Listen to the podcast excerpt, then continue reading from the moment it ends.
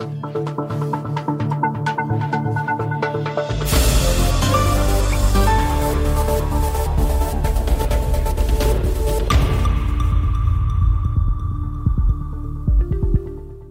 a todos, bienvenidos a este podcast. Hoy ha sido un día negro para Grifols. La empresa catalana que fabrica plasma sanguíneo ha caído un 26% en bolsa después de que la firma de inversión Gotham City Research publicara un informe en el que acusa al grupo de ocultar deuda. Según Gotham, si esta deuda aflorara, las acciones en bolsa de Grifols valdrían cero.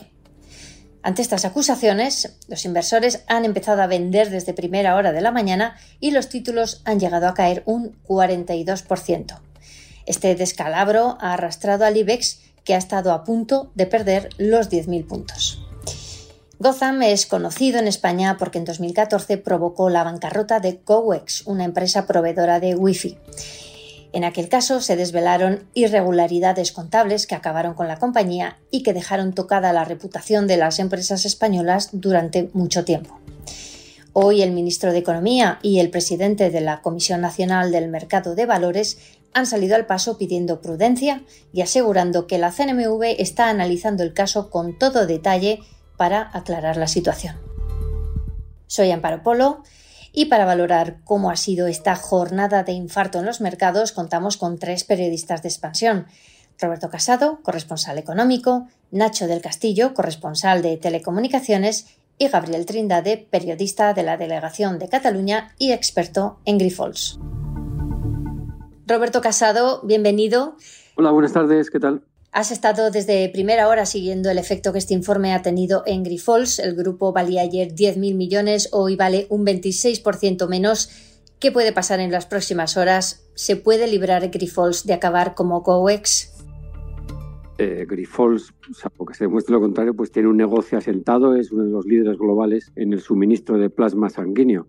Otra cosa es cómo valorar la empresa, que es lo que plantea eh, Gotham en su informe. Eh, básicamente apunta que hay mucha más. La deuda de Grifols ya preocupaba al mercado porque es muy elevada después de varias adquisiciones y lo que dice eh, el informe de este inversor bajista es que existe más deuda de la reconocida y si esa deuda se incorporara al balance, pues seguramente el equity o el capital o lo que son las acciones de la, de la empresa valdrían mucho menos, incluso cero.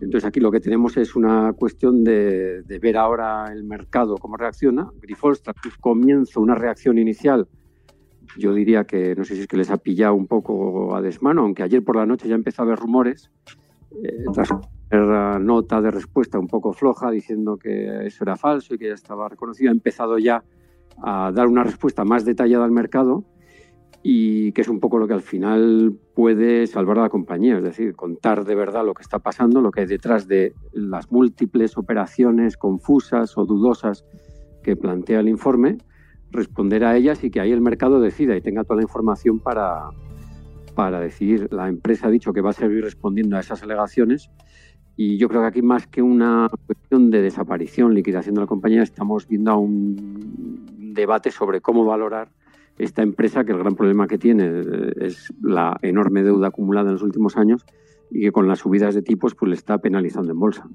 Oye, em, evidentemente la motivación de Gotham eh, al publicar este informe tan demoledor contra Grifols pues no es algo altruista, ¿no? Digamos, esta firma eh, sigue el modus operandi tradicional de los inversores bajistas, pero oye, ¿podrías quizás explicar a todos nuestros oyentes qué es un fondo bajista y cómo funciona, porque es un mundo bastante desconocido, para mucha gente es un poco turbio incluso.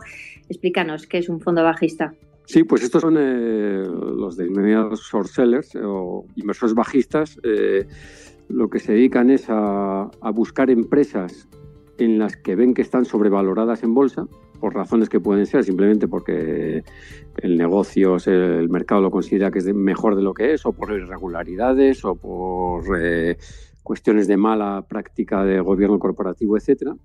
Una vez que identifican una empresa con estos problemas, lo que hacen es tomar prestadas acciones de esta empresa y venderlas en el mercado.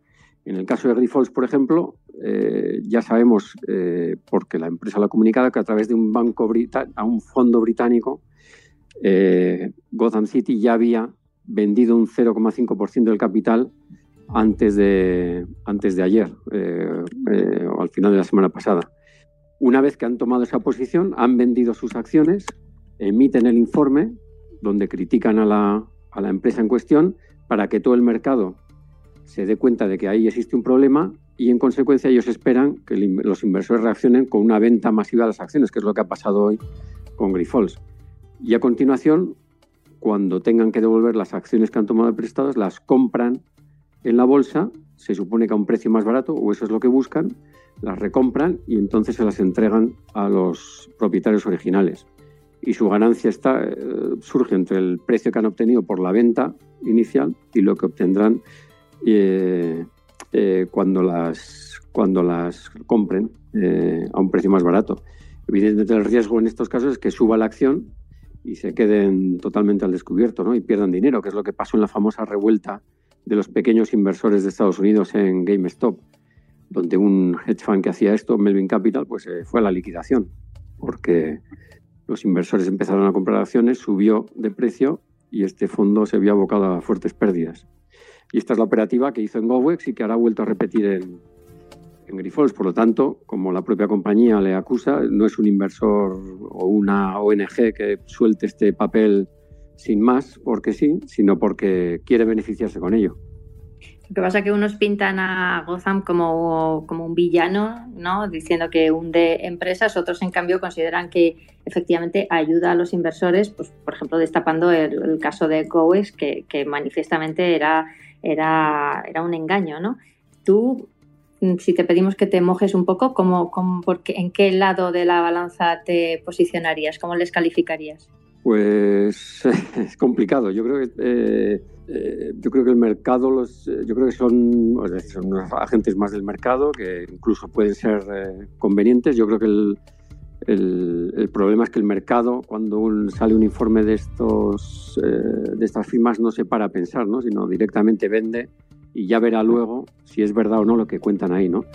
Y al final, pues estos eh, firmas viven de su trayectoria pasada, ¿no? Como han tenido aciertos, caso de GoWest, por ejemplo, o otras, pues en el caso de Wirecard, la empresa alemana que también se fue a, la bancarrota porque los sorceles empezaron a, atacarle hace un par de años, pues como han tenido aciertos, el mercado le sigue. Al final es una cuestión de, de acierto y de trayectoria que luego puede abusar de su, pues en el caso de Gotham, por ejemplo, es una firma que le sigue mucha gente porque ha tenido muchos aciertos durante su trayectoria.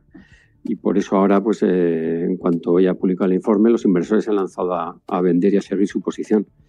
Entonces yo creo que, oye, eh, es legítima su posición, el mercado es, es así como funciona, existe para libertad para comprar, para vender y para decir lo que unos y otros opinan.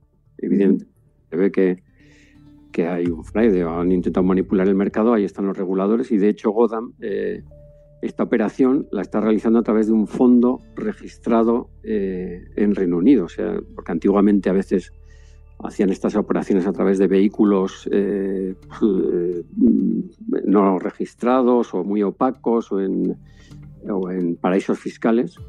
Pero en este caso la venta a corto de Grifol se ha hecho a través de un fondo británico que está allí registrado, con lo cual si hubiera alguna irregularidad sería relativamente sencillo ir a por ellos. Muy bien, gracias Roberto por nada por acompañarnos esta tarde. Nos vamos ahora a Barcelona. Allí está Gabriel Trindade. Hola Gabriel.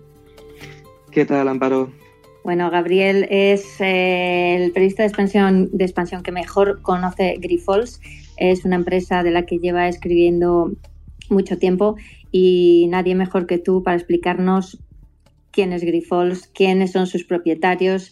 Ellos son los Grifols, que, tienen el mismo nombre que la empresa, parte de la burguesía catalana, como lo son, como, son pues, los Puig, los Roca, los Gallardo, estos eh, apellidos ¿no? ilustres de, la sociedad catalana. Cuéntanos cómo ha sentado la noticia y sobre todo explícanos sé qué es Grifols, porque también es una empresa bastante desconocida para, para mucha gente. Sí, pues la, noticia ha tenido un, impacto bastante muy potente. Es un golpe a una, empresa de larga tradición en la, en la burguesía catalana, como, como decías tú, como Puig, Roca o Esteve. Eh, es una empresa centenaria que durante mucho tiempo ha tenido un, un perfil muy discreto pero eso no ha impedido que, se haya conseguido eh, convertir en un, gigante industrial. Eh, en los últimos 10-15 años se ha conseguido afianzar como el tercer productor de hemoderivados del mundo, con una facturación de unos 7.000 millones y más de 20.000 empleados para, déjame hacer una, aclaración para los no iniciados. Los hemoderivados, a grosso modo, son eh, medicamentos que se obtienen a partir del, plasma de la sangre humana. Es un proceso bastante complejo, hay muy pocas empresas que, lo hacen. Y para que veáis un poco la, una muestra de, esa importancia, hace pues una década, unos 13 años, cuando hubo la, primera filtración masiva de documentos de, de Wikileaks, se conoció que el gobierno de Estados Unidos lo consideraba como una, empresa de, valor estratégico. Actualmente, eh, pues la, empresa cotiza en, bolsa, cotiza aquí en, España, cotiza en Estados Unidos, eh, pero el, principal accionista sigue siendo la, familia fundadora. Las diferentes ramas de la, familia fundadora tienen alrededor del 30%. Em, justo a finales del mes pasado se conoció que Víctor Grifol Roura, que fue el, gran artífice de este, de este, crecimiento de los últimos 15, 15 20 años, se retiraba del, Consejo de Administración, pero igualmente en el Consejo permanecen miembros de la tercera generación, como es el vicepresidente Raymond Grifols y, algunos miembros ya de la, de la cuarta. Oye, y em, esta mañana, sobre las 8 de la mañana, se ha conocido, bueno, esta bomba, ¿no? Que, desde ayer eh, llevaba rondando, no sabíamos sobre qué empresa iba a caer, pero finalmente pues ha sido Grifols. Eh, tú has hablado con directivos de la empresa, se sabía que esto podía pasar, ha sido toda una sorpresa, mm, ¿cómo mm. han reaccionado? Cuéntanos cómo ha sido un poco eh, eh, el estar en contacto con, gente que está allí trabajando y que, bueno, claramente supongo que habrán que, habrá sido una noticia pues eh, dura, ¿no? De digerir esta mañana. Hombre, em, ha sido una, una, mezcla de entre nerviosismo y, enfado esta, esta mañana. un poco viendo los, los tiempos con que se han reaccionado, mm, no parecía que estuvieran muy sobre, muy sobre la pista sobre, cómo, sobre la información que iba a publicar eh, Gotham City. Eh, el primer comunicado, si lo, si lo miras, eh, no hay mucha información, mucha información detallada, es más, más, o menos parar el golpe, pero ha salido bastante tarde teniendo en cuenta cuando ha salido la información original. a lo largo del día, pues hablando con diferentes fuentes, pues sí que se, ha conocido pues que, bueno, que hay un gran, un gran enfado, que, que lo se remiten a la, información eh, dada ahora por la tarde, de que toda esta, eh, todas las eh, operaciones que se cuestionan han sido informadas en, los diferentes reguladores, en la SEC, en la, en la CNMV, en las diferentes cuentas, cuentas anuales. Además, recuerdan que toda esta información ha sido auditada por sus, los auditores de, de momento que era KPMG.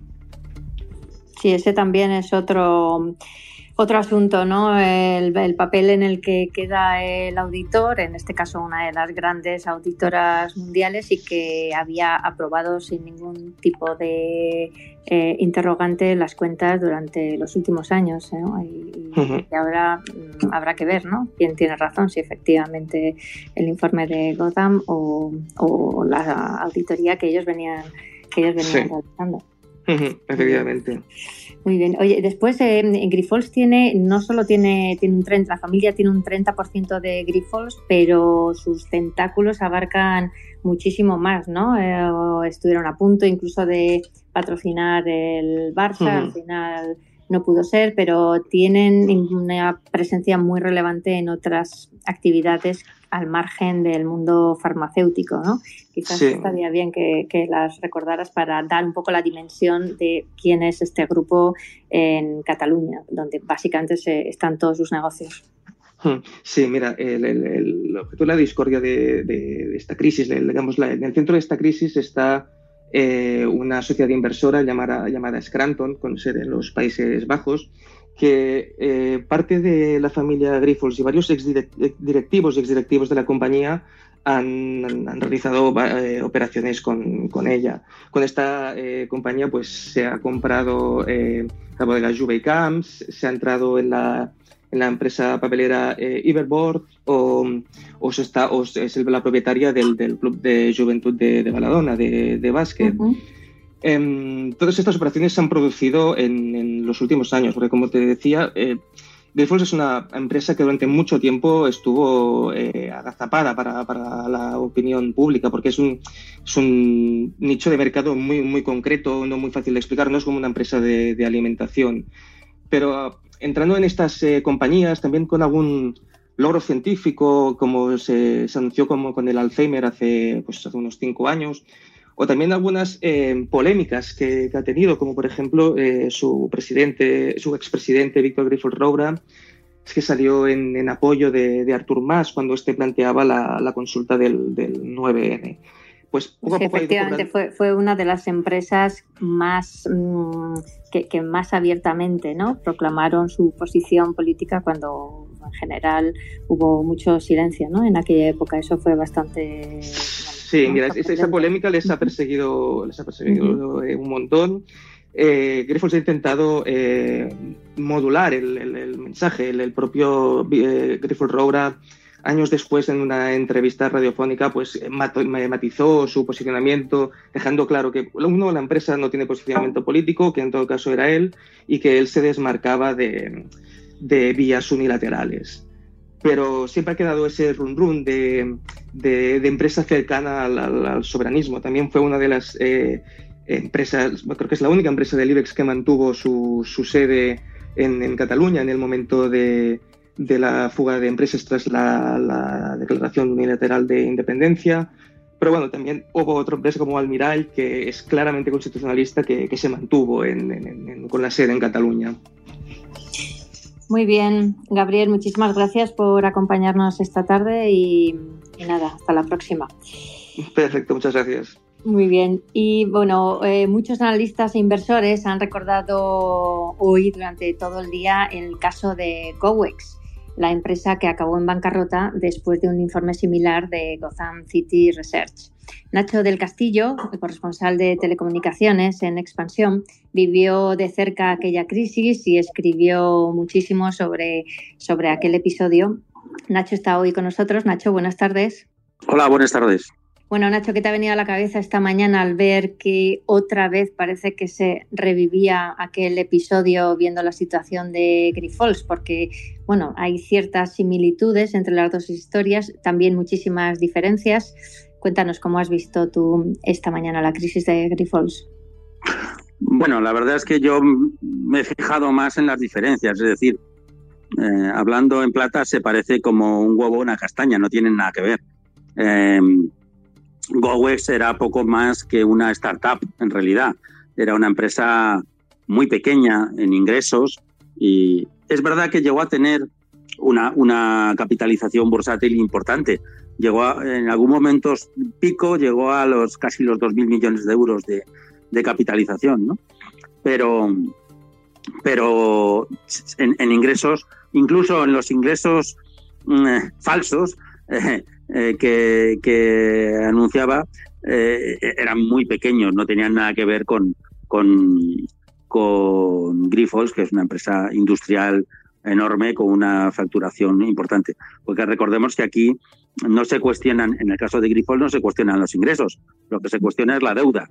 Eh, en el caso de GoWest era totalmente diferente, es decir, resumiendo mucho, GoWest era una empresa que ofrecía wifi gratuito a los ciudadanos, eh, pues la facturación que sí existía, había, había modelo de negocio, pero el modelo de negocio era infinitamente más pequeño, el modelo de negocio real era infinitamente más pequeño que el que acabaron eh, diciendo. Es decir, um, la compañía salió, salió al mercado alternativo bursátil, al, al MAB, que es el antecesor de lo que ahora es el, el BME Growth, eh, salió al mercado en 2010 y el, eh, la catástrofe fue en 2014 y desde la salida a bolsa pues estuvo hinchando las, las ventas de la compañía y los ingresos y por lo tanto el EBITDA. Es decir, todas las cuentas eran, todas las cuentas eran imaginarias. Nacho, gracias por tus comentarios. Esperamos que efectivamente Grifols no acabe como GoEx y que la compañía catalana sea capaz de mostrar que los argumentos de Gotham son erróneos. Estaremos muy atentos a todo lo que ocurra en las próximas horas y en especial a la reacción de los inversores en los mercados. Gracias a Roberto Casado, Gabriel Trindade y Nacho del Castillo. Gracias también a Eva Moreno y a Tamara Vázquez por la realización y edición de este programa y por supuesto gracias a ustedes por escucharnos. Hasta pronto.